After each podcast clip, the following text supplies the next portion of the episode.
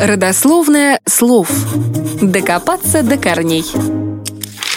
Царями мы называем правителей, но так говорят только в славянских странах. Правда, в Англии и Франции тоже есть слово «царь». Однако употребляется оно только если речь идет о славянских государях. Однако слово это имеет далеко не русское происхождение. Царь – это сокращенная версия слова «цесарь».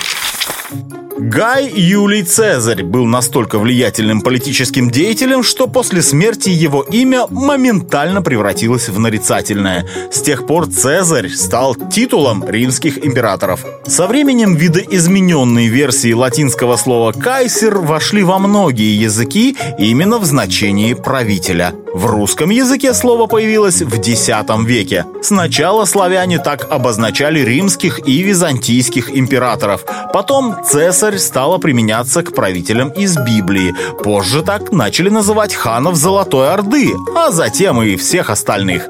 Еще при Иване Третьем говорили о «государе всея Руси», используя слово «царь». Но официальным титулом на русской земле это слово стало лишь со времен правления Ивана IV. В середине 16 века Грозный короновался как «царь всея Руси». Почти через четверть века Петр I принял в качестве официального титул «император». Но слово «царь» не забыто, и мы продолжаем употреблять его до сих пор.